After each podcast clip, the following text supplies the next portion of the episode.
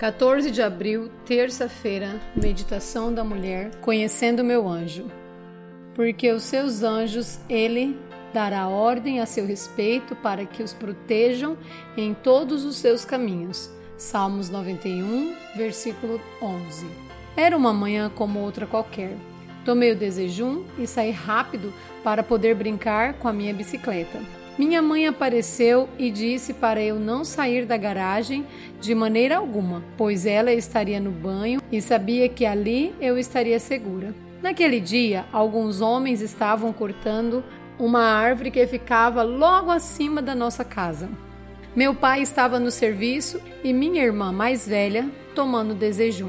De repente, ouvimos um estrondo.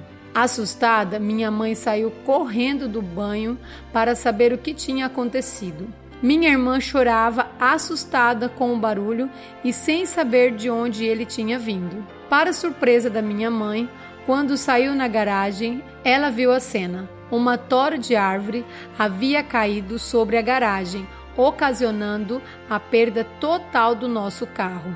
Naquele momento, minha mãe começou a gritar meu nome. Enquanto ela gritava, o jardineiro veio e pediu à minha mãe que mantivesse a calma. Ela imaginava que eu não estivesse mais viva. Provavelmente eu estivesse embaixo daquele tronco maior, pois ele viu a tora vindo em minha direção. Quando largou a máquina de cortar grama e saiu correndo para me salvar, não chegou a tempo. A tora havia moído o cortador de grama.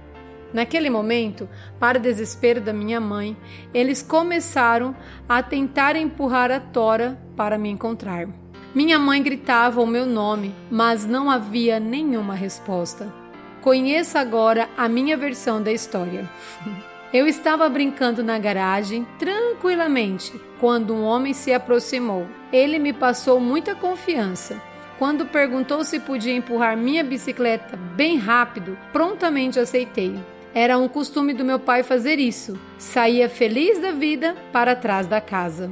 Ouvi o barulho e os gritos da minha mãe, mas não queria aparecer, pois temia sua reação por causa da minha desobediência.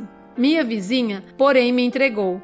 Para minha surpresa, mamãe começou a gritar que eu estava viva. Não entendi nada, é claro, eu estava viva. Assim tive que voltar e pedir desculpas à minha mãe. Mamãe começou a agradecer a Deus e eu fiquei hum, sem entender nadinha. Ainda me lembro daquele homem. Ninguém ouviu, somente eu. Tenho certeza de que era meu anjo e que no céu terei a oportunidade de saber detalhes daquele milagre e do livramento que Deus me concedeu.